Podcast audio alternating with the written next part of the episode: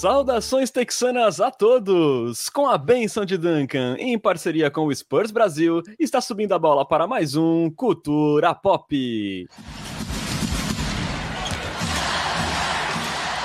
Sejam todos bem-vindos ao episódio 89 do seu podcast em português sobre o San Antonio Spurs, que chega repercutindo as novidades na rotação do Spurs pós-trade deadline, também o brilho do novinho Malakai Braham e também a boa participação do point laco Jeremy Sohan no All-Star Weekend.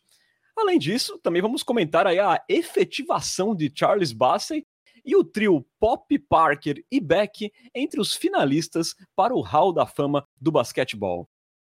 Meu nome é Renan Bellini, falando diretamente de Santo e São Paulo. Estão comigo nessa, formando um Big Tree paulista texano, meus amigos Lucas Pastore e ele, que regressou aí do Japão com vários nomes para o Spurs recrutar aí com as mil seconds que a gente tem nos próximos anos. Buenas noites, Bruno Pongas, saudades. Boa noite, Renan Bellini, boa noite, Lucas Pastore. Bom estar de volta, bom estar de volta para falar desse grande time que é o San Antonio Spurs. Né, tava com, com saudades, não, mentira, não tava com saudade de falar do Spurs, mas estamos aí, né, pela obrigação. Boa noite, nação popista. Tava com saudade sim. Para quem não sabe, Bruno Ponga está ainda com jet lag, ainda se acostumando com o fuso horário de novo aqui do Brasil, mas mesmo assim fez questão de participar desse Cultura Pop. Pior que eu tava dormindo antes do, da gravação do episódio. Acordei faz, sei lá, 15 minutos. Então, realmente, isso tá acontecendo. Lavou bem o rosto, porque na câmera está lindíssimo. Uh... Obrigado. Olá, Lucas Pastore. E aí, como é que tá? Seu carnaval foi mais divertido que o All-Star Game da NBA? Olá, Renan. Olá, Bruno. Olá para a nossa catalisadora Nação Popista. É um prazer tocá-los novamente. E sim, meu carnaval foi mais divertido que o All-Star Game da NBA, o que não diz nada sobre o meu carnaval. É, queria contar para você, Renan, não sei se você sabe, mas a viagem do Bruno foi inspirada numa participação que ele teve num talk show um dia. Você sabia dessa? Não sabia. Conte-me mais. Pois é, ele estava lá no talk show e aí o apresentador falou para ele assim, é, valendo seis reais. É, fale um, país com duas sílabas, sendo que uma das duas sílabas é uma coisa de comer. E o Bruno não, não titubeou, né? Falou Cuba. E o, o apresentador falou: não, na verdade era Japão. Então ele perdeu seis reais aí. É verídica essa história, posso confirmar. Perfeito! E antes de começar o nosso papo, lembramos sempre que eu você sabia pode... que podia, podia esperar por uma dessa quando, quando eu voltasse, né? É a cara de Lucas Pastore, realmente. E lembramos sempre, né, que você pode apoiar o Cultura Pop e virar um Coyote Premium. Veja só, sai de graça se você já for um cliente Amazon Prime. É só entrar no nosso canal da, da Twitch e escolher a opção Assinatura Prime, que você ganhará acesso a benefícios exclusivos, como participar do nosso grupo do WhatsApp, também dar pitacos em nossos roteiros, ter prioridade na Coyote Talk, ganhar emotes exclusivos lá na Twitch e tudo isso sem nenhum custo adicional na sua assinatura. E caso você não tenha o Amazon Prime, com apenas R$ 7,90 por mês, você também pode ajudar aqui o Culturão e ter acesso a todos os benefícios. Mais barato aí que uma coca de 2 litros na padoca. Não perca essa chance de virar um Coyote Premium. Bom, a gente começa aí recapitulando a trajetória do Spurs pós-trade deadline, que marcou ali as saídas né, do Jacob Porto e do Josh Richardson e a chegada do Devontae Graham, é, de lá para cá foram quatro jogos na estrada e quatro derrotas ali para o Pistons, num double overtime, né? E também para Atlanta Hawks, Cleveland Cavaliers e Charlotte Hornets. Dessa forma, o Spurs chegou a 14 14 derrotas consecutivas, somando ali um recorde de 14 vitórias e 45 derrotas, se tornando a segunda pior campanha geral da NBA, agora dois jogos e meio atrás do Hornets, que nesse momento é o primeiro ali fora do Z3, né? Então o Spurs avançou bem na Copa Wembanyama nessa última sequência. É... Lucas, poucas mudanças aí em questão de resultado, né? Até porque o Spurs, em tese, piorou com as trocas, mas tivemos aí algumas novidades, no mínimo intrigantes, ou como diria Bruno Pongas, auspiciosas, né? Ali na rotação. É... Como o Spurs só teve ali o trio Trey Jones, Keldinho e Sohan junto, só no jogo ali com o Atlanta Hawks, a gente teve mais espaço para outros jogadores, como o próprio Devontae Graham, né? Que mal chegou e ali no seu modo chuta-chuta já meteu 31 pontos vindo do banco no seu jogo de estreia. Mas o que, que mais chamou atenção aí nessa semana pós-trade deadline do Spurs, Lucas? Olha, eu sinceramente não sei o que significa essas coisas de piscisosas aí, isso aí é coisa do Bruno. Mas, é... cara, poucas coisas me chamaram a atenção. É, acho que o que mais me chamou a atenção foi a minha, o meu compromisso de assistir aos jogos. Mas, sinceramente, a minha impressão do, do Graham não, não foi muito boa. Do Graham? Do Graham. Do Graham. Os nomes é. são confusos agora. Foi mal, foi mal. Apesar de ele ter feito um jogo, um jogo de muitos pontos, em que ele quase nos arrancou uma vitória indesejada, mas enfim, os jogadores estão lá para ganhar jogos, muitos pontos, mas ele é um cara que tem chutado muito, chutado a partir do drible, ficado muito com a bola na mão. Pareceu um pouco Stats Hunter, né? Aquele cara que joga caçando estatísticas nesse começo. Ele tem chutado muito e não tem chutado muito bem, principalmente de três é, aproveitamento de 30% nessa 30,8% nesses primeiros jogos com a camisa do Spurs. Ele é um jogador de basquete, um jogador de nível NBA, diferentemente, por exemplo, provavelmente do nosso querido Cambridge, que ainda não entrou em quadra, mesmo com essa quantidade de corpos que temos disponíveis para entrar em quadra. Ele é um cara que tem ficado atrás do Bassey na rotação, e acho que até o Dieng jogou uns minutinhos nesses jogos, e nada do nosso glorioso Cambridge. Então, é, a princípio, não gostei tanto do Devonte Graham. É, me empolgava a possibilidade de ter um jogador da posição 1 que pudesse jogar é, a partir de outros, de armadores de outras funções, né? Que eu acho que não é exatamente o Trey Jones, principalmente pela ausência de chute. E o Graham poderia ser esse jogador, mas ele tem sido um ball hog, né? Um cara que, quando a bola cai na mão dele, é quase certeza que ele mesmo vai finalizar a jogada. E acho que o destaque positivo é o nosso querido Malak Lak Lak Lak, que esse sim é esse cara, é um cara que quando joga na posição 1 não é um armador que centraliza a condução da bola, não é um cara que a, a jogada começa e termina na mão dele, mais parecido com o Trey Jones nesse quesito, mas é um cara que também tem chute, apesar de ter uma mecânica bem feia de arremesso de, de três, a bola tem caído. Então, é, eu acho que o destaque positivo é sem dúvida isso, se é que é possível falar em destaque positivo em meio a uma sequência de 14 derrotas, né? Que eu entendo que é um mal necessário nesse momento, mas eu sinceramente não fico feliz vendo isso, não. Pois é, Lucas Postura, acho que ninguém, né? Não estamos acostumados com uma temporada tão trágica do Spurs, mas certamente chamou atenção esse lance do Devontae Graham, né? De ser um cara que concentra muito. Era um temor que inclusive eu tinha, no episódio passado eu falei, né, que ele tem aquele espírito peladeiro, né, que quer definir muitas bolas, e ele fez 31 pontos contra o Pistons no seu jogo de estreia, e inclusive foi a maior pontuação de um estreante no Spurs desde Tim Duncan, né, porém ele fez 31 pontos e acertou seis bolas de três pontos, mas ele chutou 16 vezes do perímetro, ou seja, o homem chuta demais, né, Bruno, o que, que, você achou aí dessa estreia aí do Devontae Graham, né? Teve 15 pontos por jogo nessa sequência, mas esse balocentrismo dele é algo assim que não ajuda muito um time em desenvolvimento, né? Ainda mais com ele acertando tão pouco é, do perímetro, né? Ele teve ali é, 31% do, dos tiros de três pontos, então nesse perfil não tem muito como ajudar, né? É, o Devontae Graham tem pelado escrito na testa, né? Deve ter uma tatuagem ali escrito peladeiro. E é, é, um peladeiro de marca maior, não é um mau jogador, né? Eu acho que é um cara que, é, principalmente, a gente viu isso no jogo de estreia, né? Que quando ele pega fogo, ele é um cara que ele vai derrubar a bola de onde for, é, marcado ou não marcado, isso, querendo ou não, acaba sendo uma qualidade. Mas é um jogador que dificilmente você vai ver num time que quer ser campeão, né? Porque é um cara que, de fato, concentra muita bola, é pouco eficiente assim por diante. Dá para ver algum tipo de, de futuro no Graham em San Antonio?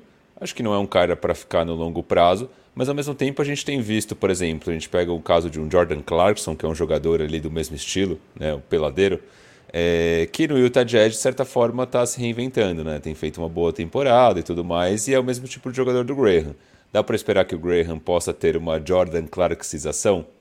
Se isso for um elogio, é, pode ser que sim, mas não é um cara que eu espero muitos anos de San Antonio. Então, assim, é um cara que veio aí como é, rescaldo de uma troca, Talvez fique mais uma temporada em San Antonio, mas também vai ser mais uma temporada de, de construção, né, de reconstrução.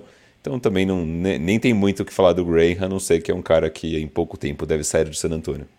É, pelo menos até a próxima temporada a gente está amarrado com ele, né? Que ainda tem mais um ano de contrato totalmente garantido, que é o próximo. Aí o segundo ano ele só, só tem 2,8 milhões, o Spurs já pode cortar mais fácil, né?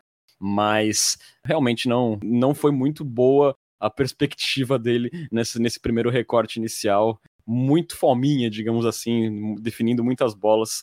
Também não curti muito o Devontae Graham, como também não esperava muito dele, né? É, falando agora, como o Lucas chamou atenção, né? para uma coisa que deixou de ser uma novidade, o que é um bom sinal, né? Que é o desempenho do Malakai Braham na ausência aí do Trey Jones. É, ele vem aí numa sequência de sete jogos como titular, jogando 32 minutos por partida e vem trazendo médias aí de 17,6 pontos, beirando os 50% de aproveitamento nos arremessos de quadra e 39% dos três pontos. É, além disso, né, ele teve aí o career high duas vezes nessa última sequência, chegando a 26 e 27 pontos contra Sixers e Pistons.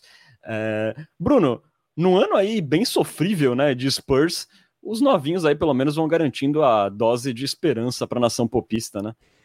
É, dá para dizer que o ainda é cedo, obviamente, para afirmar, mas parece que o Spurs acertou bem no draft, né? Se bem o Blake Wesley é um jogador bastante cru ainda, né? Então acho que ele é um, de fato um grande projeto, uh, mas aí a médio prazo, longo prazo talvez, o Braham já é um jogador um pouco mais pronto. A gente tinha falado disso é, quando a gente estava fazendo os prognósticos da, da temporada, né? Que o Braham era um jogador mais pronto, mas talvez com teto mais baixo, enquanto o Wesley era um jogador menos pronto, mas com um teto mais alto. Mas assim, vendo o Braham em quadra a maturidade dele aos 19 anos é algo que, de certa forma, impressiona. Né? Se bem ele não tem. Acho que foi o Pesca que acabou de falar isso, se não me engano, né? Ele não tem uma mecânica de arremesso estupenda. Ao mesmo tempo, é um cara que tem derrubado algumas bolinhas, tem melhorado, essa mecânica dele já melhorou é, desde que ele começou a temporada. De fato, o chute dele também melhorou em termos de aproveitamento. E é um cara que tem mostrado algumas coisas que a gente não não imaginava, pelo menos, né? Um cara que ele consegue conduzir o ataque de certa forma, carregar a bola do, da defesa para o ataque, é, distribuir de certa forma a jogada, tem um bom passe, pega rebote, ele é grande, ele é forte, o, o Malakai Braham. Então ele tem conseguido, com base nisso, inclusive, fazer bastante ponto, né? Então, às vezes, ali na base da força, ele vai, arruma uma bandeja, ou um mid-range, uma bola de três livre. É um cara que tem uma certa versatilidade no jogo dele que aos 19 anos, é, como o Pesca brincou e você brincou, é auspicioso, né? Então, é, dá aí bons sinais pra gente. Então, é, me estranhou, é, de certa forma, ele não ter sido chamado para o jogo ali dos novinhos no All-Star Weekend, né? Inclusive teve uma baixa de última hora e se... não nem lembro qual foi o jogador que, que foi baixa e de última hora se cogitou a chamar o Malakai Braham, mas acabaram chamando o Tari Eason do, do Houston Rockets. Talvez se tivesse aí mais uma semana ou duas semanas com a performance que ele vem tendo, seguramente ele teria sido chamado. E é um cara que está sendo cotado aí para ser um dos é, novatos do mês é, do mês de janeiro, né? Devido à boa performance dele nessas últimas sequências. Então, assim, é um cara que, que empolga e, como eu comentei, acho que parece que o Spurs fez boas escolhas nesse último draft. Pois é, né?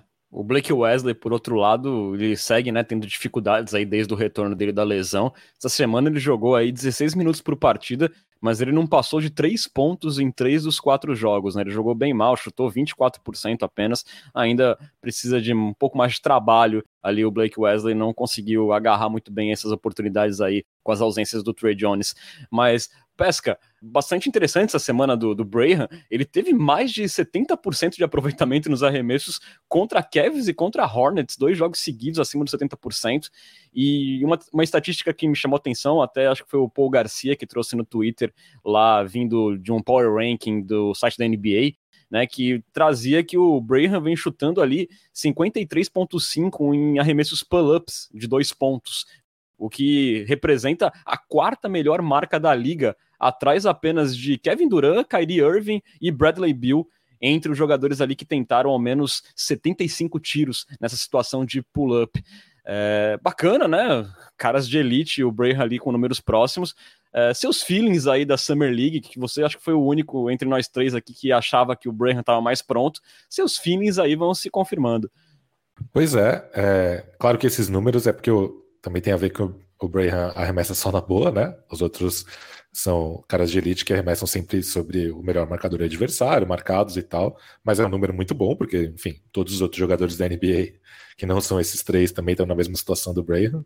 E eu acho que Brayham vai ser mais um da escolinha de armadores Greg Popovichiana, né? Eu acho que talvez nunca seja uma estrela, uma grande estrela, mas vai ser um cara muito útil, um cara, aquele glue guy, né? Do nível Derek White, Corey Joseph, George Hill.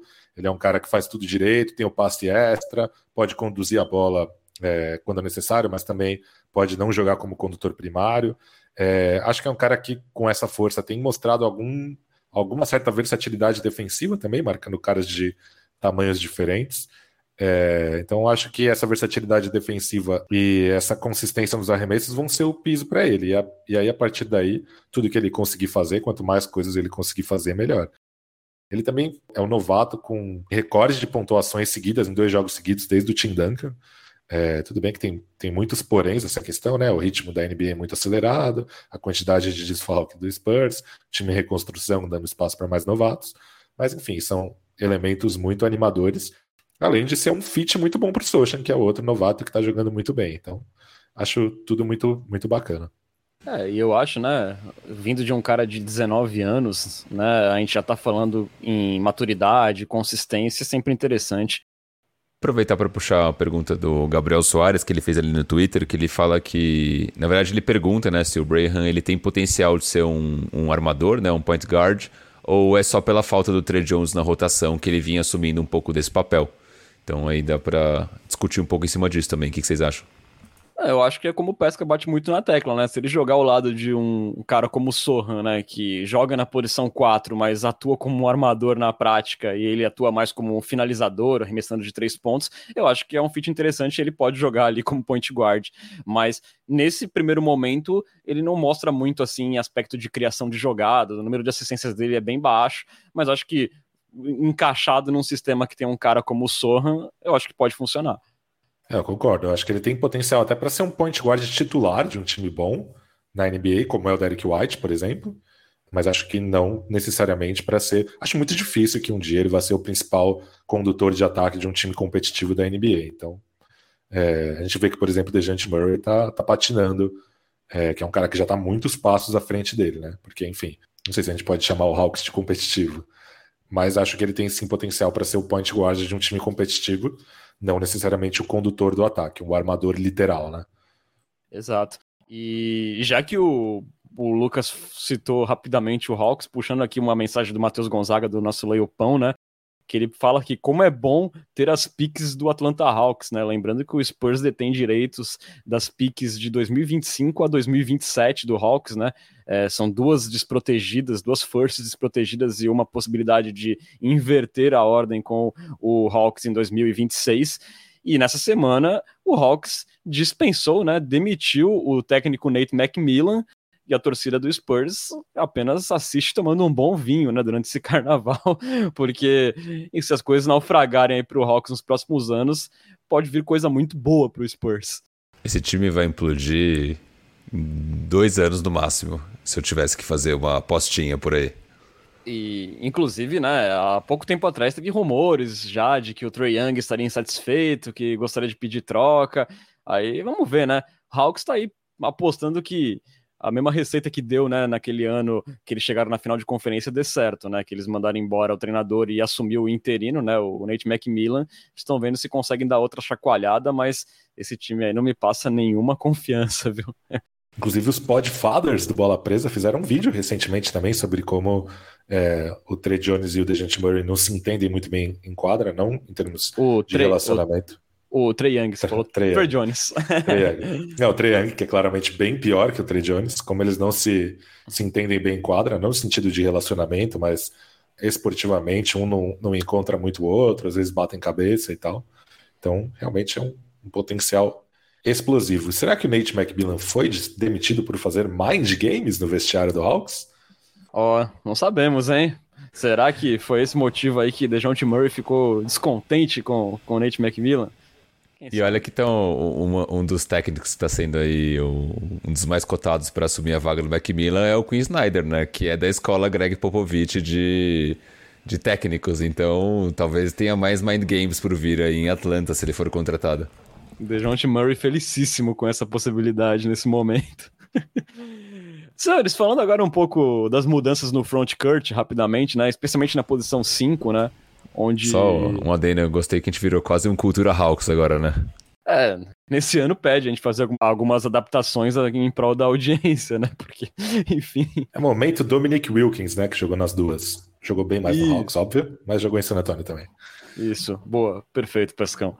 Então, falando agora do front court, né? Mais especificamente da posição 5, a gente teve o Zach Collins assumindo o posto do Jacob Porto. O começo ali foi bem animador, né? Principalmente no lado ofensivo. O Zach teve dois double-doubles, sendo um de 29 pontos e 11 rebotes contra o Pistons. E ainda fechou a semana com a melhor média de assistências do time ali, com 4,5 por jogo. É, Pescão, salvo ali os problemas com faltas, né, que ele teve, acho que ainda é um, um vício de um cara que vem do banco ser meio inconsequente na hora de fazer faltas, mas até nessa parte de assistências ele conseguiu substituir bem o poeta, né, pelo menos no ataque. Sim, é verdade. Eu até fiquei surpreso com essa faceta do jogo dele. É, eu não esperava que ele tivesse uma visão de quadra interessante. Os problemas com falta preocupam mesmo. Ele é o jogador do Spurs que mais tem faltas por jogo na temporada, mesmo não jogando tantos minutos quanto outros. Mas uma boa notícia, talvez, na minha opinião, a melhor notícia é o chute de três mesmo. Apesar dele ainda não chutar em volume, não chutar nem duas bolas por jogo, ele oficialmente é o quinto melhor chutador do time na temporada. Mas se você contar que o Stanley Johnson já saiu e que o Blake Wesley praticamente não joga, ele é oficialmente o o terceiro melhor, né? Só tá atrás do McDermott e do Vassell, que são especialistas. É, essa é uma notícia muito boa, porque torna ele um fit muito interessante com o Socha, porque o Zach Collins pode defender como um, um jogador da posição 5, mas funcionar como um espaçador da quadra no ataque. Então, realmente, o nosso Janjão feioso, Zach Collins, tem sido, tem feito a dor da perda do Porto doer um pouquinho menos. Falando em feiura, o Matheus Gonzaga pergunta aqui se o Zach Collins seria o Jokic feio. Parece que sim, né? É uma blasfêmia, né? Zach Collins, homem maravilhoso, lindo, belo, que realmente, é, nesse aspecto dos três pontos, vai calando também a boca de Bruno Pongas, né? Que falou que ele não era um stretch five, é, mas ele foi muito bem no ataque, realmente. Assim, é, Lucas, eu acredito que a parte das faltas é uma coisa que é mais sintomática de um cara que acabou de vir do banco. O, o Porto também no começo tinha muito problema de sair por faltas e ele foi se adaptando é, aos poucos. O que me preocupa de verdade no Collins é que, como ele foi concebido para a NBA como um jogador de posição 4, né, como um power forward, eu acho que fisicamente ele pena contra, contra pivôs um pouco mais físicos. Né? Vai ser, o Spurs vai tomar muito ponto quando enfrentar um, um, cara mais pesadão, que nem precisa ser do nível do Embiid, do, do Jokic, mas é, fisicamente acho que o Collins pode comprometer um pouco na defesa. Isso pensando não para esse ano, que esse ano realmente, quanto mais o Spurs perder, melhor, nem estamos se importando muito com isso, mas pensando num médio prazo com o Zach Collins. Mas quem sabia, a médio prazo tem outro pivô lá? Vai saber, né? É, tem essa, né? De repente com de repente com um cara, né, com o Isaiah Robb bem dotado, é, fazendo ali a cobertura, né, quem sabe Super a gente Isaiah consertar. Exatamente, exatamente. eu, amo, eu amo que o Super, o Super Isaiah Robb tá rendendo até hoje. Mas você comentou disso dos pivôs, né, Renan? Você falou do Jokic e do Embiid, mas também tirando o Jokic e Embiid, não sobrou muitos jogadores com essas características capazes de é, abusar de Zach Collins do garrafão, né? Não, não, pensando agora alto, eu não consigo imaginar ninguém. Sei lá, talvez o Zubat muito forçando a amizade, tirando ele. Não sei ah, muito também. Anthony Davis, pensando até em Zion, se tiver saudável. É... Não, eu acho que ele pode forçar também com aqueles caras que são os, os harders, né? Aqueles caras que são mais atléticos, como por exemplo Mitchell Robinson, Jarrett Allen, esse tipo de perfil de pivô pode, pode ser um, um matchup difícil para ele. Como era para o Poto também, sinceramente. Né? O Poto era um excelente protetor de aro, mas às vezes na defesa mano a mano ele sofria um pouco. Exato. É que tem um pouquinho menos de lasanha ali, o Zach Collins, né? O que seria ter menos lasanha? É, tá um, um pouquinho mais fino, né? Entendi. Sim. E como faz falta o nosso poeta, né? Você viu lá no Raptor já chegou metendo 30 pontos, o cara impacto defensivo brutal. Saudades do nosso poeta. Matheus Gonzaga, onde estiver nesse momento, está chorando definitivamente. Você estava fora, Bruno, mas Matheus Gonzaga já se declarou o maior fã vivo de Trey Jones na galáxia. Então você pode atualizar aí as Olha próximas aí. vezes que você for fazer a chamada. Vou, Pelo vou lembrar menos- disso. Pelo menos até a próxima off-season, né? E Vamos ver se o Trey Jones vai continuar em San Antônio, né?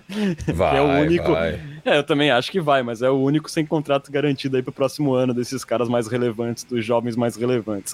Sim. É, falando aqui ainda de posição 5, né? A gente viu aí com a saída do Porto, pela primeira vez, minutos mais relevantes ali pro two-way Dominic Barlow. Até foi razoavelmente decente, 13 minutos por jogo, 4 pontos, 4 rebotes de média.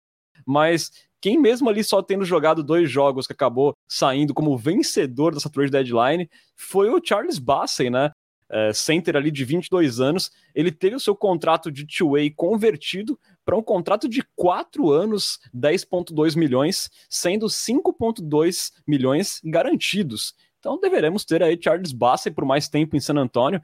É, como o Pesca mesmo falou, o Spurs já tinha aberto espaço no roster dispensando o Stanley Johnson. É, Bruno, você gostou dessa efetivação aí do Charles Bassey? É, ele vinha fazendo ali uma ótima G-League, né? É, parece aí que pode ter sido mais um bom achado do Spurs. Cara, eu gosto muito do Bassey. É, acho que o melhor termômetro pra falar sobre o Bassey é você escutar é, torcedores de ex-times, né? E a galera de Filadélfia fala bastante sobre como que o Sixers deixou escapar um cara desse, né? Não é um jogador brilhante, não é um cara que vai mover o ponteiro do Spurs em nenhum aspecto, mas para ser um center reserva me parece bastante decente, né? Muito melhor, por exemplo, do que se a gente pega, sei lá, um Drew Wilbanks da vida do que a gente tinha até pouco tempo num time mais competitivo, né? É um cara que em poucos minutos ele consegue uma colaboração significativa. Não sei como seria o Charles Bassey jogando 20, 25 minutos por noite. Não acho que isso vai acontecer é, no curto prazo, mas se a gente olha os, os números dele né, em minutagem pequena, ele tem uma taxa de rebotes grande, ele é um cara que parece ser dá mostras, por exemplo, pelo menos de é, conseguir proteger bem o aro, mas tudo isso em minutos limitados contra jogadores que muitas vezes são garbage time e assim por diante. Como seria Charles Bassey como um reserva oficial? Difícil falar ainda, mas parece bem promissor, né? O que ele vinha fazendo na G-League também é bastante expressivo. Eu fiquei feliz, acho que foi uma boa, um bom movimento do Spurs. Foi um bom achado também do Spurs, né? Porque o Bassey estava aí é, para quem quisesse pegar, e o Spurs foi lá e conseguiu encontrar um cara desse que parece ser um cara para ficar no elenco por mais tempo, porque é um, um cara jovem, né? Se eu não me engano, 22 anos. Então, é um cara que tá numa timeline boa, inclusive, para evoluir junto com esses jovens jogadores. É, a gente vê a capacidade, o potencial do jogador quando um cara assim bem low profile é, sai de um time como o Sixers, né? Quando o Sixers não aproveitou ele. E a torcida dos Sixers, eu lembro na época no Twitter, lamentando e falando: ó, o Spurs vai transformar esse cara aí num jogador de rotação da NBA por, por anos e anos, e o Sixers perdeu o bonde. E parece que vai ser isso mesmo que vai acontecer, né, Pesca? E o Spurs acho que já fez isso com caras até piores tecnicamente que deram menos sinais do que o Bassey. Este é um grande projeto, Drew Wilbanks. N- não sei se era dele que você estava falando, mas imaginei que sim. Podia ser Jock Landale também. Eu espero que a gente consiga transformá-lo em algo melhor, né? É, Cara, gostei também. Para trazer aqui o momento renhetinha, né? Fica um pouco difícil entender porque o Spurs não, não dispensou, não fez um buyout no Burch, né? Quando saiu a troca, eu imaginei que ele seria o pivô reserva, porque não saiu nenhum rumor de buyout. Também foi difícil um pouco entender ali o, o, o tour do Spurs com Stanley Johnson, né? Que ele veio no, no meio da temporada, ninguém entendeu muito porque ele veio, e aí ele jogou mais minutos, por exemplo, que o nosso querido Isaiah Robb antes de ser super. Beleza, não tenho apego nenhum ao Isaiah Robb, mas aí agora o Stanley Johnson foi dispensado e o Isaiah Robb tá jogando uns minutinhos. Enfim, uma curiosidade sobre o Bassey, é, o Bassey teve que abrir mão do All-Star Game da G-League para assinar o contrato com o Spurs. O Spurs assinou, o Spurs ofereceu a ele a, a possibilidade de esperar até o, o fim do, do All-Star Weekend para que ele pudesse jogar o jogo, mas acho que ele tinha alguns milhões de motivos para assinar logo o contrato, então foi o que ele resolveu fazer. Perfeitamente. Eu também abriria a mão do All-Star Game da G-League por 10 Vai milhões. que o cara se machuca numa dessa, né? E tipo, não, não, não vale a pena correr o risco pelo All-Star Game da G-League, né? Exatamente. Que inclusive deve ser muito melhor do que o All-Star Game da NBA, né? Porque no da G-League os caras devem jogar a vida ali para aparecer, justamente, né? E tem brasileiro. Opa! E tem brasileiro, verdade, é... verdade. E só um Santos, comentário né? aqui.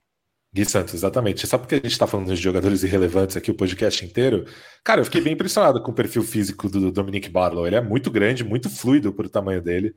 Então, é um cara completamente inviável nesse momento. Claramente não é um jogador de NBA, mas tem 19 anos também. Então, me impressionou pelo perfil físico, não técnico.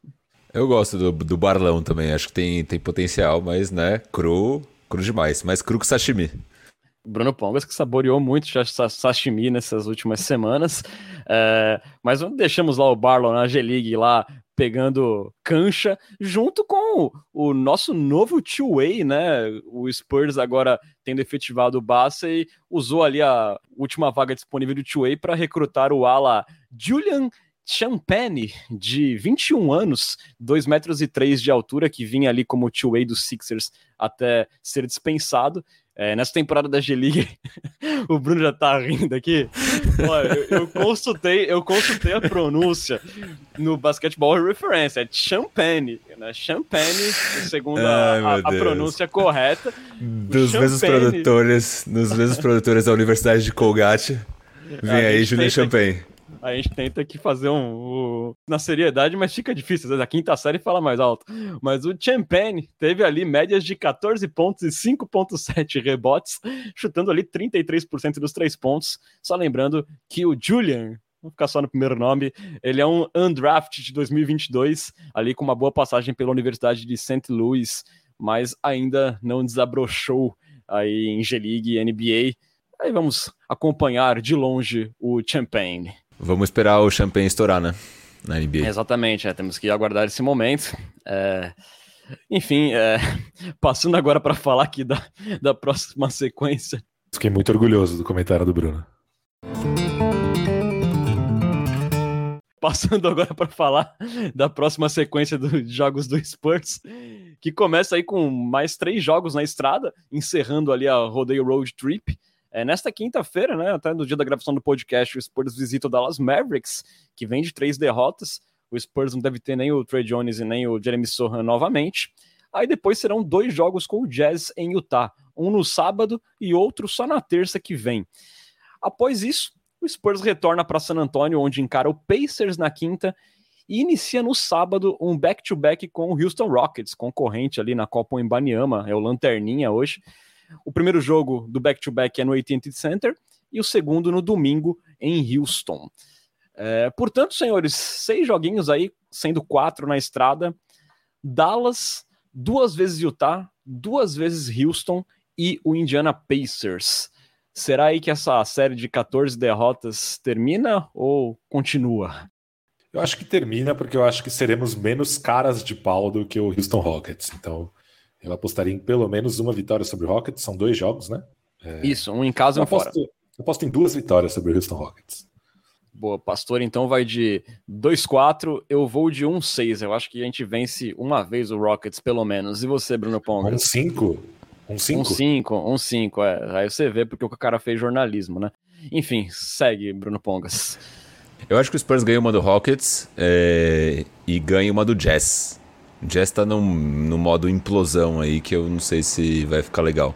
Então acho que a gente vai de dois. Eu vou de 2-4, na verdade, também. Vou seguir Lucas Pastore no palpitaço. É, tem que é dar livre, né? Mas a gente tem que ver qual Spurs teremos, né? Porque jogando aí 18, 20 minutos de Isaiah Hobbs, salve-se quem puder, né? Mas bora lá. E quem diria que Renan Bellini foi o pessimista do, da rodada, né? Quando isso, quantas vezes isso aconteceu no Cultura Pop? Pois é, né? O meu otimismo essa temporada está sendo destruído. Mas tô guardando ele pro draft, Bruno Pongas. Justo. É isso. É... Placar? Placar da Coyotes, por favor. Ah, placar da Coyotes temos Bruno Pongas na liderança isolada com quatro acertos. Lucas Pastore é o vice com dois acertos. E Renan Bellini, o lanterninha, apenas um acerto. O otimismo pegou o Renan Bellini de calças curtas nessa temporada. Por isso estou o abandonando e como diria aqui Matheus Gonzaga, esse ano o pessimismo é o verdadeiro otimismo. Aí, então, portanto, é esse o espírito. Nossa, eu queria falar que que o otimismo pegou o Renan de calças curtas, Renan que gosta de usar roupas curtas ou de não usar roupas aqui, uma de suas marcas registradas no podcast. Exatamente. Uma, uma lenda contra a minha pessoa, estou sempre coberto. Para quem não estava no começo do episódio, o Renan Belini estava reclamando do calor exaustivo de Santos, já dando sinais de que tiraria a roupa.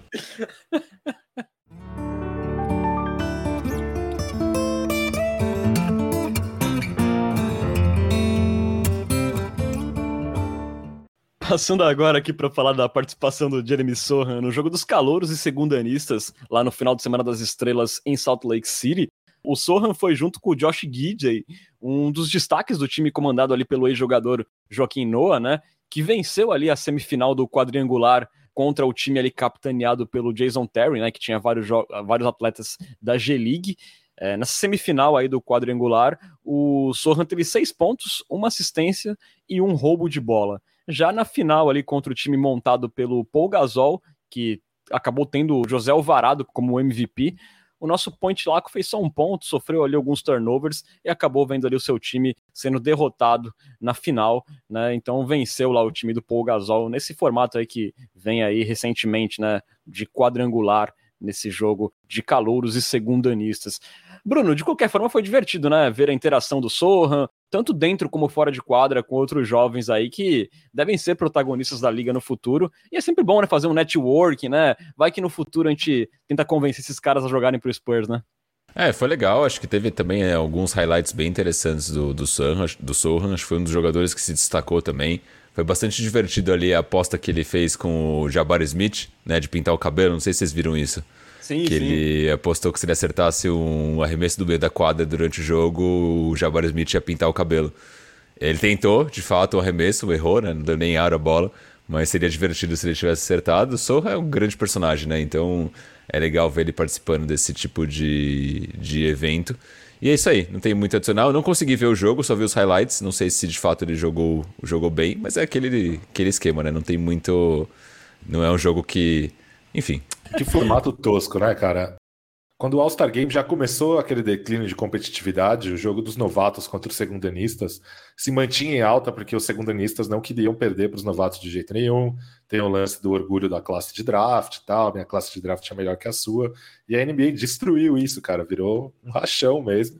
Claro que tem os caras da D-League ali querendo mostrar um espacinho e tal, mas é um Parece que é um, um shoot around, sabe? Aqueles vídeos que os times da NBA divulgam do shoot around, assim, os caras na resenha, convertendo nos arremessinhos, um brincando com o outro e tal. Realmente destruíram o jogo. E eu achei o formato muito, muito maçante. Uhum. E, era a única coisa, né, que, que ainda se salvava, assim, né, entre os dois eventos de jogo de basquete mesmo, né, era o Rising Stars, e eles mexeram no que não precisava mesmo. Realmente, tá cada dia mais difícil, pelo menos pra gente que acompanha a NBA há muito tempo, para mim tá cada vez mais sacal assistir ao Star Weekend, porque é, salvo um ano ou outro, eu, quando acontece no All-Star Game dos jogadores se motivarem e rolar aquele último quarto emocionante, ou quando tem um torneio de enterradas legal como foi desse ano, mas geralmente o tédio tem imperado aí. Mas, mas de qualquer forma foi legal ver o Sohan, pelo menos, é, jogando, se mostrando em TV nacional. O Spurs joga tão pouco, né? Com transmissão para os Estados Unidos inteiro. Então, ver a liga ali dando uma zoiada melhor no, no Sohan. E acho que foi legal por isso, mas o formato é meio, é meio chatinho mesmo. Teve um ano quando mataram novatos quanto, contra segundonistas, que eu também achava bem legal, que implementaram os Estados Unidos contra o resto do mundo, não teve uma parada sim, assim? Era divertido sim, também sim. isso. Sim, porque tinha o um negócio do orgulho dos americanos, né? De é. vencer o jogo. É, mas realmente esse esquema aí tá meio flopado. É. Inclusive eu vi um tweet sobre isso hoje que talvez ter o jogo das estrelas nesse formato poderia ser interessante, né? Me, me pareceria que teria um pouco mais de competitividade, seria legal. Mas ao mesmo tempo, acho que todo formato em algum momento fica exaustivo, né? Esse lance de Team LeBron contra Team alguém foi legal no começo é, nesse, nessa última edição simplesmente flopou. Mas eu não sei se foi uma questão de, ah, sei lá, os jogadores não engajaram o suficiente, ou se foi só um acaso, sabe? Porque teve outros anos com esse mesmo formato que foi legal. Né? Não, então, não sei se o problema está no formato de fato, sabe? Não, os últimos anos tinham sido legais com esse formato de, de um target score, né? De fazer 24 pontos no último quarto. Só que soma, né? O, a pontuação dos outros quartos. E esse ano foi assim, constrangedor até a falta de vontade dos jogadores. Ali no terceiro quarto, o time do LeBron deixou abrir muito, muita diferença, então não teve nem graça o último período. Mas eu acho que você pode mexer em formato, e no final das contas, é muito do que os nossos amigos lá do Bola Presa comentaram até num, num vídeo essa semana. Depende muito da vontade dos caras quererem jogar. E esse ano, claramente, ninguém queria jogar, ninguém queria jogar defesa, salvo ali o Jason Tatum, o Joe Embiid, que estava meio incomodado, o resto não quis. E quando ali, né, é, quase 20 não quer, ninguém briga, né? Nesse formato eu acho mais legal o draft do que o jogo em si. Não, é... total, total. Por falar em legal, o nosso querido Matheus Gonzaga, o maior fã vivo de trade anos na galáxia, gastou. Gastou o quê, Lucas Pastore? Gastou 3 mil esporas para Renan Bellini ofender Kawhi Leonard. É, sujeito, né? Traiçoeiro, indecoroso, que eu espero que se divirta muito em quadra com o Russell Westbrook aí, até ele ser eliminado né, nas semifinais de conferência, que é o que deve acontecer. Kawhi Leonard, que é mais insosso e lamentável do que o All-Star Game de 2023. Cara, uma ideia muito louca que eu vi aqui no, no Twitter, levando em consideração que não que as agendas são muito diferentes e que a final da NBA talvez não seja muito justo a questão do mando de quadra, justamente por isso, porque os times têm calendários muito diferentes. E se o All-Star Game valesse o mando de quadra da final, o time do leste contra o time do oeste? Então, na MLB, na MLB, né, no beisebol é assim, né? Ah, é? Mas eu, é assim. É, mas eu acho que aí aparecem outras questões. É, o pessoal do Bola Presa também, alguém perguntou lá no podcast deles, e eles estavam falando um pouco sobre isso. É, aí você tem ali o jogador que está machucado, de repente está lesionado, aí uma, uma conferência pode estar tá mais fraca do que a outra. Sei lá, você envolve times que de repente não estão brigando por nada, tu acha que o cara daquele time vai, vai se empenhar tanto, sendo que o time dele não vai chegar mesmo na, na final. Eu, eu acho complicado. Eu, eu, acho que não tem muito o que fazer, sabe, Pesca? Eu acho que é só os caras quererem jogar. É, eu, eu não colocaria esse caráter tão competitivo no All-Star Game. Eu acho que não é muito intuito mesmo. É, eu, eu também não, não, não colocaria isso. Eu talvez pensasse em como é, talvez você adiciona mais elementos que podem ser divertidos durante o, durante o final de semana. Por exemplo, uma das coisas que eu achei mais legal é, no formato foi o duelo entre o Tatum e o Jalen Brown. É, você, de repente, colocar ali um evento de one-on-ones entre jogadores poderia ser interessante, porque poderia gerar um engajamento. Então, assim, talvez eu repensaria não o formato do jogo em si, porque, como o Renan falou, acho que o formato do jogo depende muito do engajamento dos jogadores, isso não tem muito como você controlar, mas talvez enrobusteceria o, o evento como um todo. Enfim, não sei, mas é difícil, né? Eu acho muito legal. Nossa, pra audiência seria maravilhoso ter um torneio um contra um. Mas eu acho que teria mais evasão do que o torneio de enterradas. Porque se no torneio de enterradas o cara já tem medo de ir lá e passar vergonha, né, de não acertar é. uma enterrada e todo mundo comentar. Imagina vai lá o cara jogar um contra um e toma um, um pau lá no um contra um. Isso é. daí os caras não iam querer pagar. E ia acabar sendo um evento também com um monte de novato desconhecido. É, eu hum. acho que poderia ser. A verdade, Bruno Pongas, é que não sei muito o que fazer. Eu acho que vamos depender mesmo da vontade dos caras jogarem. Sim. Poderia ser o one-on-one -on -one de jogadores ruins, sei lá, tipo Drew Wilbanks contra, sei lá, qualquer um. Jock Landale. Mas... Jock Landale. Eu assistiria. um evento que eu acho que poderia ser reinserido, acho que já teve no passado, um, jogo de, de veteranos. Isso aí seria divertido, um jogo de veteranos. Acho que daria audiência e os caras não teriam nada a perder ali, sabe? Eu acho que seria legal. Só uma última, para fechar esse assunto All-Star Weekend. O Pesca falou que no All-Star Game ele achou mais legal o draft do que o jogo em si. No desafio dos calores segundanistas, um fato legal sobre o Jeremy Sohan é que no draft que teve, ele saiu à frente de caras como o Jabari Smith Jr., à frente de Keegan Murray, e também ficou ali atrás até de segundanistas como Scott Barnes e Bones Highland. Digo, ficou atrás não. Ele saiu na frente desses caras no draft, né? Então esses caras ficaram atrás do Sohan, mostrando aí que os ex-jogadores também valorizam e têm visto o potencial do nosso point laco. Também durante lá o final de Semana das Estrelas, né? Falei que ia fechar o assunto, mas não é diretamente ligado com o All-Star Weekend, mas foram conhecidos os finalistas da classe de 2023 do Hall da Fama do Basquete. Para surpresa de ninguém, Greg Popovich e Tony Parker estão entre os candidatos, ali ao lado de Dwayne Wade, Dirk Nowitzki e Paul Gasol. E a surpresa positiva, né, foi a que, que nossa Becky Raymond, ex-jogadora histórica do extinto San, San Antonio Silver Stars, também está entre as finalistas, ali ao lado da ex-jogadora Jennifer Azzi, do treinador Gary Blair e da head coach Marian Washington. Os eleitos para a classe de 2023 serão conhecidos no dia 1 de abril, ali durante o Final Four da NCAA, enquanto a cerimônia de indução ao Hall da Fama lá em Springfield acontecerá nos dias 11 e 12 de agosto. Então, portanto, aí, Spurs com San Antônio, né, a cidade de San Antônio, com a possibilidade de colocar até três grandes personagens da história no Hall da Fama. Estamos jogando fora a passagem de Paul Gasol por San Antônio? É isso que está acontecendo aqui nesse podcast? Estou jogando fora a passagem de Paul Gasol por San Antônio. Paul Gasol que foi o melhor arremessador de três de uma temporada inteira da, da NBA com a camisa do San Antonio Spurs, à frente de Stephen Curry que ficou na segunda colocação. Coitado, o Gasol não foi, não foi mal em San Antonio, ele só era velho só. Ele fez o que dava. Fez o que dava. Não, tudo bem, ele pegou ali a carga de ter assumido logo depois da aposentadoria do, do, do time, né? Então era difícil ali preencher, mas eu não tenho saudade nenhuma desses tempos. Era meio agoniante viu, ver o Gasol em quadra. Gente do céu. Eu, eu acho que o contrato pesou contra ele, porque ele, eu acho que ele não foi mal, mas ele foi overpaid demais. Então, Nossa, ele... 16 milhões né, na época, se não me engano, um contrato meio longuinho. Nossa terrível. Exatamente. E uma ressalva que é importante, você falou, né, Beck Hammond, ex-jogadora, ela tá como finalista pela carreira de jogadora, não pela trajetória como treinadora do Spurs. Exatamente. Então vamos torcer aí para os três filhos de San Antônio, entre muitas aspas.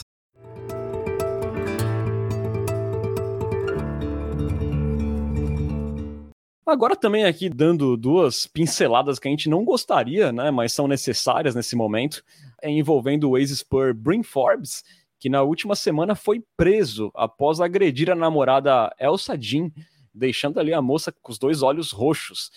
É, o motivo da briga teria sido o fato da conta da namorada na plataforma OnlyFans estar prosperando, que deixou Forbes irritado.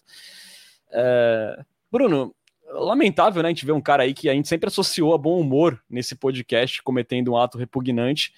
Fica a nossa torcida que ele pague pelos atos dele, como vários outros não pagaram na história da NBA, né? É, não só um jogador ruim, mas também um ser humano ruim. Espero que fique preso é, por muito tempo o nosso Brin Forbes e que apodreça na cadeia. É a única coisa que eu tenho para falar. Mais ou menos por aí, né, Pesca? A gente só espera que os casos assim de passada de pano não se repitam, como já aconteceu muito na NBA, né? É, inclusive no, na semana do All-Star, né? E a gente não pode esquecer que o, o primo também, até agora, é, tem passado impune. Tudo bem que ele não foi condenado, não foi preso em flagrante, por enquanto é só uma acusação. Mas enfim, ele perdeu o emprego, mas perdeu o emprego com contrato garantido, ganhou os milhões que ele teria direito. E não temos mais nenhuma notícia sobre investigação nem nada. É, mesma coisa, por exemplo, com o Cal Malone, que foi homenageado agora na semana do All-Star Weekend.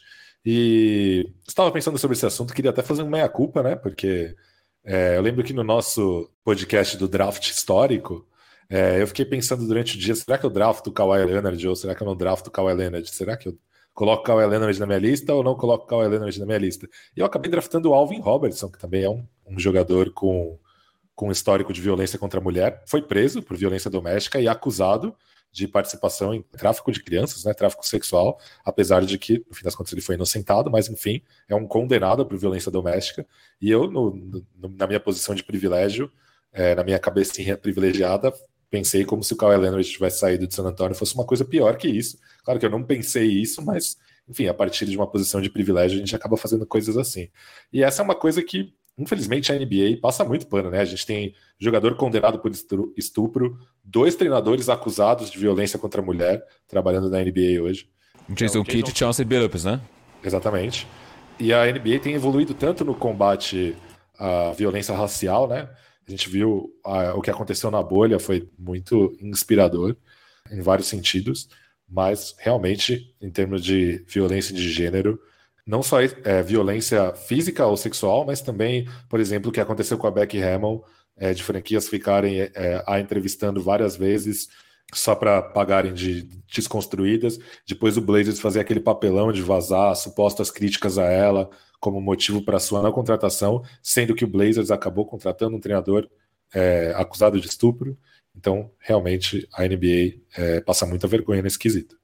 É, tem o caso, por exemplo, do Miles Bridges também, né, que é um caso de violência doméstica e que deve voltar eventualmente na, na próxima temporada. Acho que também já apareceu já em, em beira de rumores, quadra, né? Aí fal falando que vai voltar no, no ano que vem. É. Exatamente. Eu acho que também é parte muito da NBA, mas acho que parte das franquias também, né? Enquanto tiverem times dispostos a oferecer contrato para Miles Bridges da vida, para Jason Kidd, para Chauncey Billups, é difícil que a situação mude, né? Acho que necessita, acho que não só um, um, um, engajamento da NBA como um todo, mas das franquias também, né? Porque enquanto as franquias continuarem oferecendo esses contratos, é difícil que essa situação mude. Inclusive, tem uma pergunta no Twitter sobre isso, acho que é até um bom gancho para a gente falar. Acho que o Pesca falou é, de maneira perfeita, mas eu leio aqui a pergunta pelo protocolo, que foi uma pergunta do Aderal, que ele pergunta assim: na verdade, ele fala que queria a nossa opinião a respeito das passadas de pano que a NBA fez no All-Star Weekend, colocando o Cal Malone como jurado, e vem fazendo ao longo da história da liga, né, com casos parecidos como o do Kobe, Jason Kidd e assim por diante. O Kobe Bryant, inclusive, que é um desses casos que Obviamente, o falecimento dele acho que acobertou muito dessa, dessa questão, né? Que ele também tem um caso de suposto estupro, pelo, pelo que eu me lembro, né? É, ele e... não foi condenado, ele não foi condenado, mas... mas... também não foi inocentado. Ele fez um acordo. Exatamente, com a mulher pagou. Exatamente. Como, e... o Calma, como o Cal Malone, né? Que no caso teve relações com uma criança de 13 anos, se eu não me engano. E o Cal Malone, inclusive, foi acusado de assédio sexual pela esposa do Kobe quando eles eram já casados, né? Não sei se vocês Exatamente. sabem dessa também. Sim. Então fica, fica, essa pergunta, né? Como eu falei, eu acho que o Pesca re, é, respondeu de forma perfeita. Eu particularmente acho lamentável você ver o Karl Malone lá, não só participando, como sendo mala, inclusive ali na, nas notas. Então é realmente um papelão que a NBA se presta. Espero que isso mude eventualmente, mas não, a gente não vê muita perspectiva, né? Com esses casos que cada vez mais acontecem, são recorrentes e a gente vê vazando para o público. É, o Spurs só... também tem, tem um histórico reincidente nessa questão, né? O Alvin Robertson foi preso em San Antonio. É, teve o caso do primo agora, que eu acho que, por tudo que saiu na imprensa estrangeira até agora, me parece que o Spurs demorou para tomar uma, uma medida mais assertiva.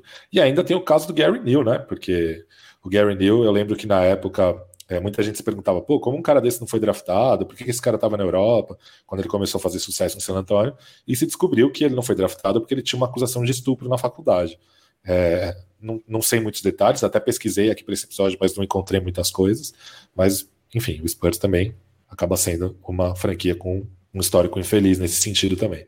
Exato. E só deixando aqui, contextualizando, né? O Cal Malone teve relações sexuais quando ele tinha 20 anos com uma garota de 13 anos, né? Lá na década de 80.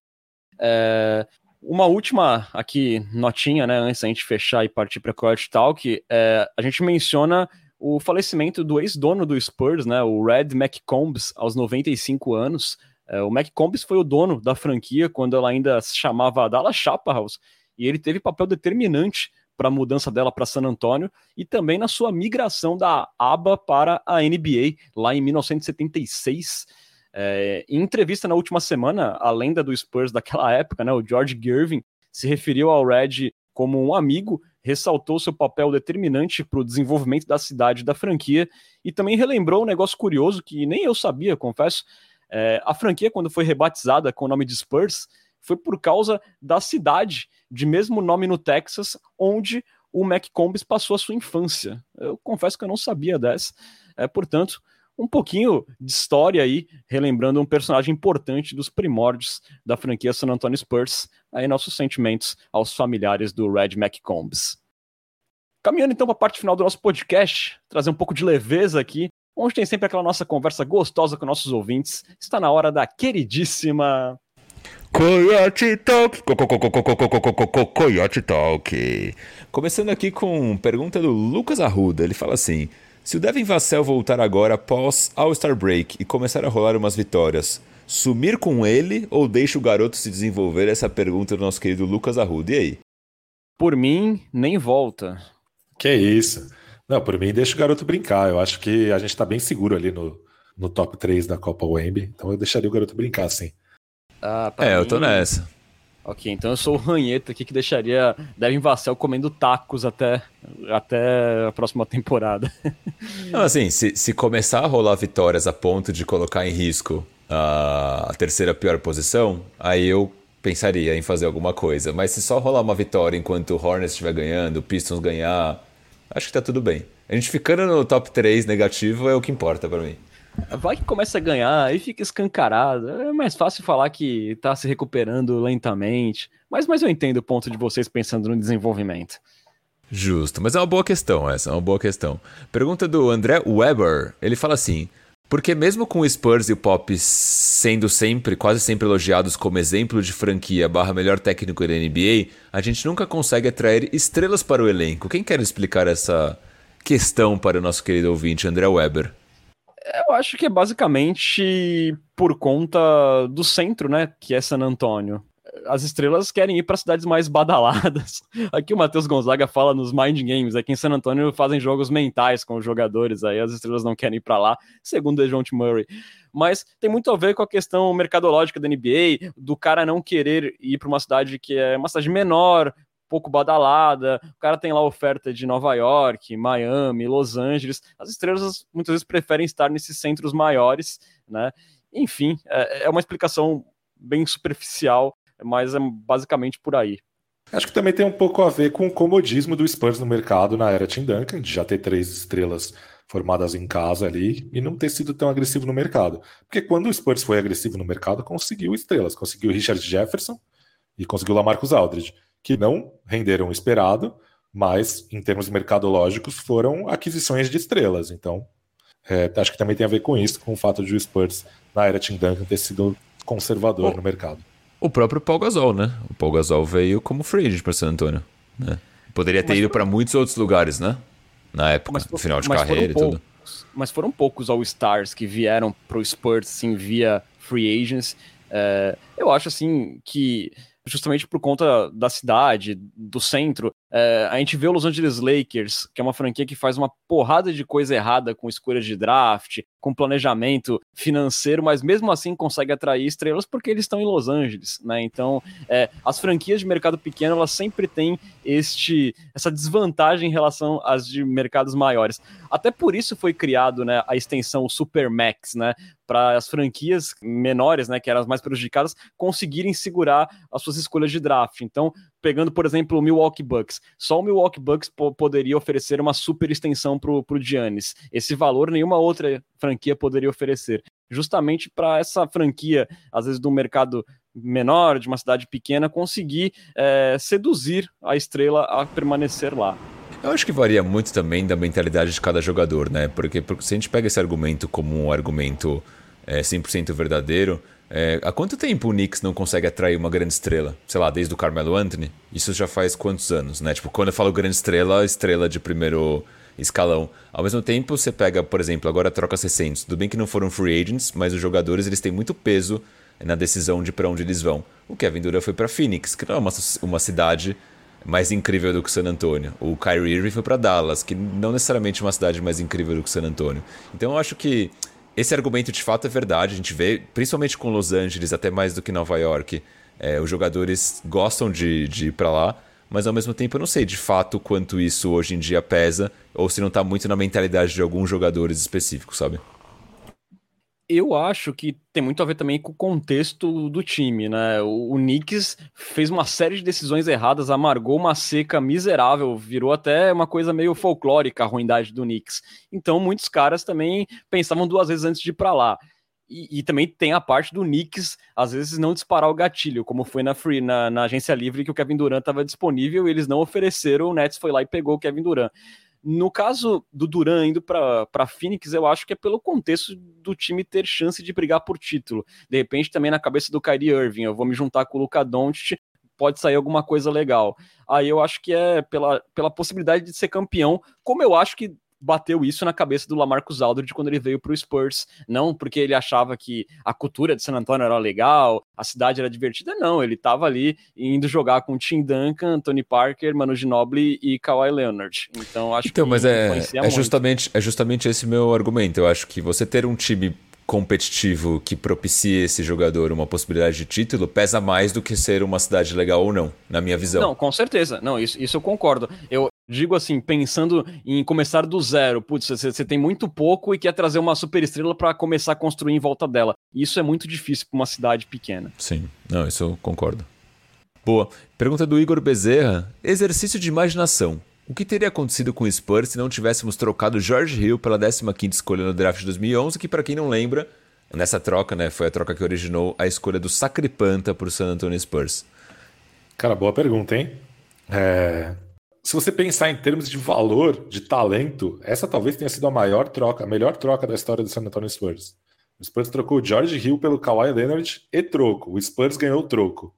O Spurs ainda ganhou a escolha que virou Davis Bertans e os direitos do Erasen Lorbeck, que não veio para a NBA, mas na época era um jogador muito bom. Mesmo assim, eu acho que o Spurs estaria melhor hoje, é, porque a situação do Kawhi Leonard foi muito traumática, ele ficou anos sem jogar, diminuiu o lastro que o Spurs tinha. O Spurs tinha contratos longos e, e pouco amigáveis feitos ao redor dele, com Danny Green, com Perry Mills, com Paul Gasol. Enfim, eu acho que o Spurs estaria melhor hoje. É, talvez não necessariamente Talvez o Spurs estivesse numa posição um pouco mais medíocre. Acho muito improvável que tivesse mantido as 50 vitórias todo ano, contender todo ano e tal. Talvez o Spurs estivesse numa posição medíocre, o que não é exatamente muito bom na NBA, mas eu acho que o Spurs hoje seria um time mais competitivo do que é. Eu acho que hoje estaria melhor, mas eu acredito que teria um banner a menos no AT&T Center. É, porque a gente brinca aqui muito com o Judas tal, que realmente ele não era o protagonista do time de 2014, mas ele teve um papel fundamental sim na final para a gente ser campeão, né, na campanha toda. É, eu acho que o Spurs poderia ali cair naquela de ser um time competitivo que bate uma final de conferência, mas não sei se seria campeão nesse período com Miami Heat do LeBron e do Dwayne Wade, com o Golden State Warriors. É, é aquele negócio, né? Aí é o que você preferiria, né? Estar melhor hoje com um título a menos ou do jeito que está? Eu prefiro do jeito que está, eu prefiro do jeito que as coisas se desenharam. É, eu sequer acredito que o Spurs teria chegado em duas finais é, sem o Sacripanta na época, né? Então, para mim também prefiro muito mais o caminho que a gente seguiu. E também acho que, até pegando carona no que o Pesca disse, eu acho que talvez hoje de fato a gente estaria numa situação melhor, mas como um time medíocre. Enquanto hoje, de fato, a gente tem um time ruim, mas se você olha, projeta os próximos 4, 5 anos, você vê um horizonte. E talvez com um time medíocre a gente não tivesse tantas escolhas de draft, talvez ficasse ali num meio que num, num limbo desconfortável que nenhuma franquia quer estar. Tá. Mas uma boa pergunta essa, achei interessante. Aproveitei o tema e gastei aqui 3 milzinho aí pro Renan. Opa! E aí? Para que eu gastar espadas, Lucas Para você dar o seu showzinho aí sobre o tema. É, Judas da camisa 2, pecador imoral, que não sabe o que é lealdade e gratidão. Nele, você não deve confiar, não. Acabei de ver, que, na verdade, eu cliquei... Acabei de ver que na verdade eu cliquei pro Bruno comentar BBB, mas foi sem querer, eu queria ofensa. Mas se ah, o Bruno tá. quiser comentar Marvila, porque ela é, ela é pagodeira, ela é o, a junção dos nossos universos, você pode. Ah, ela tá bem, a Marvel, eu gosto dela. Acho que não, não, não tem potencial pro título, mas acho que é uma, uma pessoa que pode ficar no jogo aí por mais tempo. Esse foi meu breve comentário sobre Marvel. É... eu tenho uma pergunta aqui do João Lorde que eu achei muito boa. E eu fiquei pensando como ele chegou nessa reflexão, né? Em que momento, o que ele estava fazendo quando ele pensou. A pergunta dele é essa: E o Banks seria MVP jogando em um time competitivo do Brasil? É uma grande pergunta, mas realmente fiquei pensando como que ele chegou nessa pergunta, né? Enfim, o que vocês acham? Cara, eu sinceramente, ódio ao Eubanks à parte, eu acho que não. É, eu acho que o cara, para ser um MVP de uma liga menor, ele tem que ser um cara que cria o próprio arremesso. É, e acho que não é o caso do Eubanks. Acho que ele não ia é, encarar defensor, meter bola na cara de defensor em nenhuma liga ao redor do mundo. Eu acho que tem que ser um cara, por exemplo, é, sei lá, não consigo pensar um cara muito ruim, mas que cria o próprio arremesso. Eu acho que esse é o cara que seria MVP aqui. Jock Landale. Jock Landale. Jock Landale seria MVP aqui, exatamente. Esse é o tipo de jogador que seria MVP numa grande lembrança. Mais Mas eu não sei não, viu? É porque eu lembro que há uns anos atrás aí, quando eu tava mais por dentro de NBB, o Lucas Mariano tava um boi, né? E ele era um dos melhores pivôs da, do NBB, fazia diferença.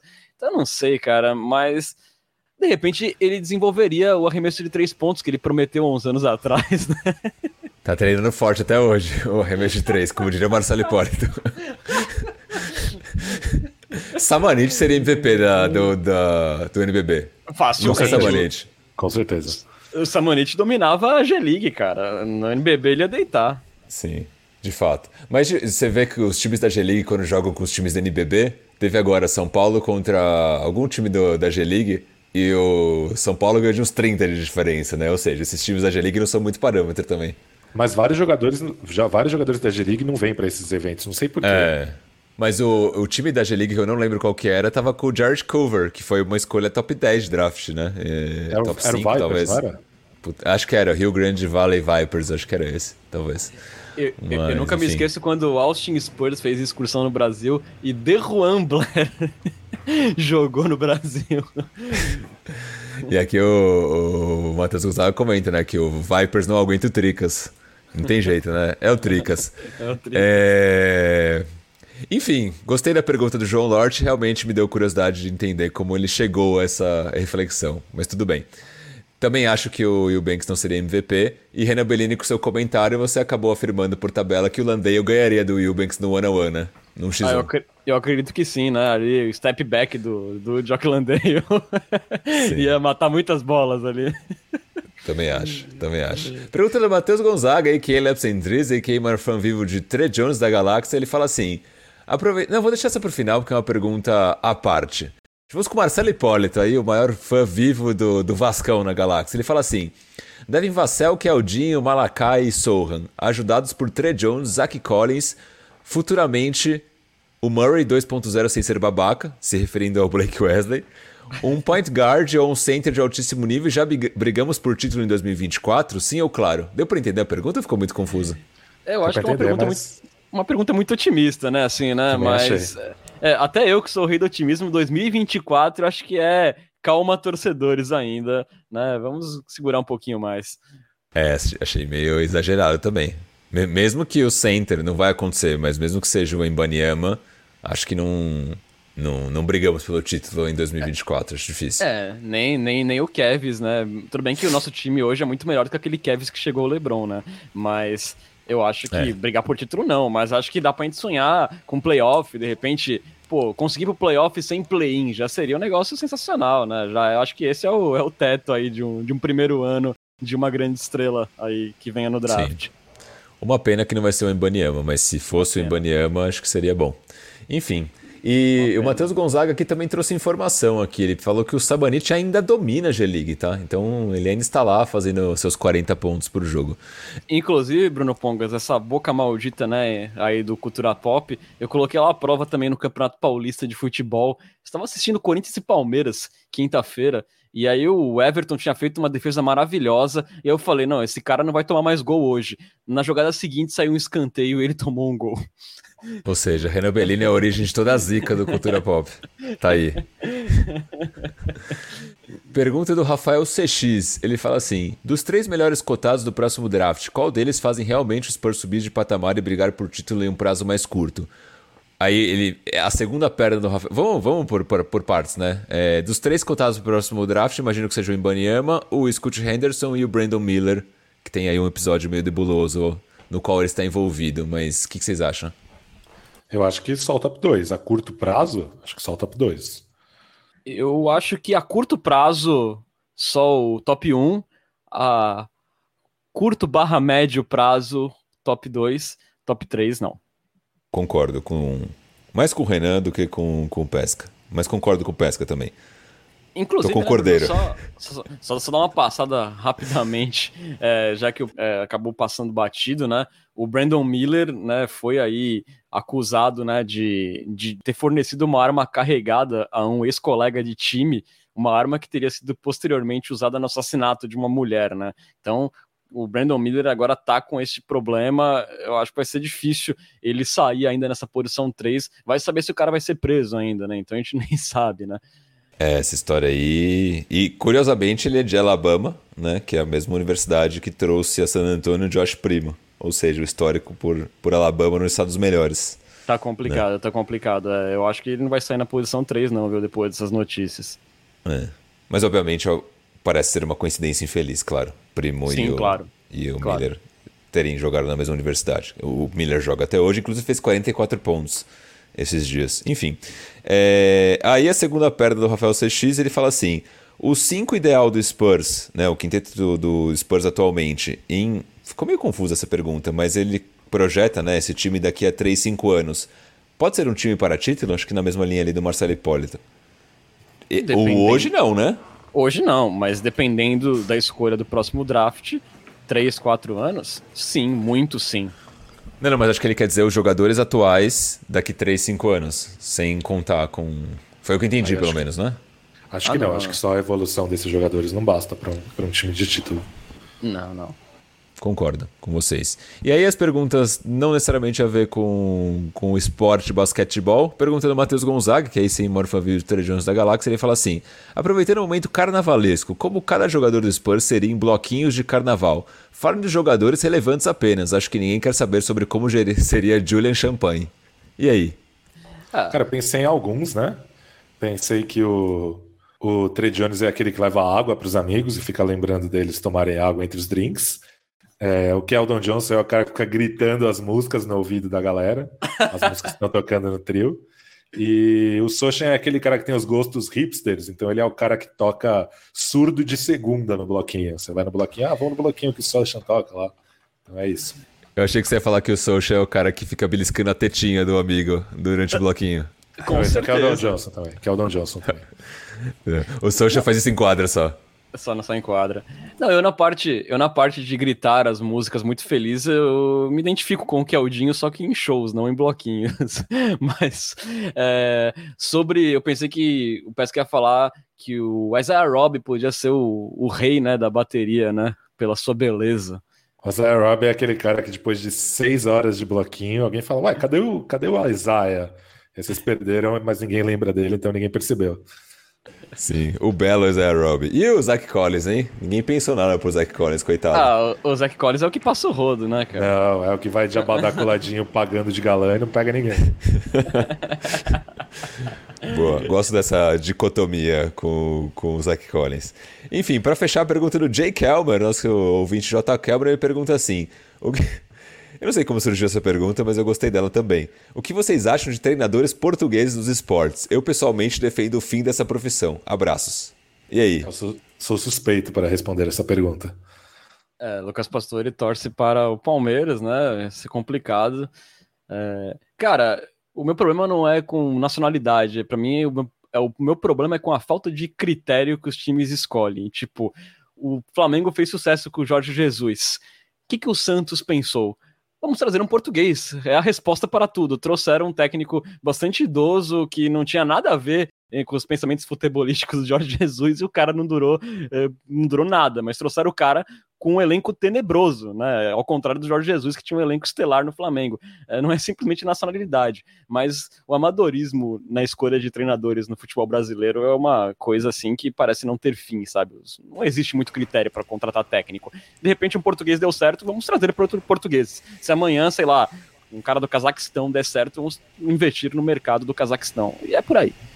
É, boa, boa, boa reflexão realmente. Mas acho que o J. Kelmer fez toda essa, essa volta porque ele tá muito frustrado que o Flamengo dele é, perdeu com o português no comando, né?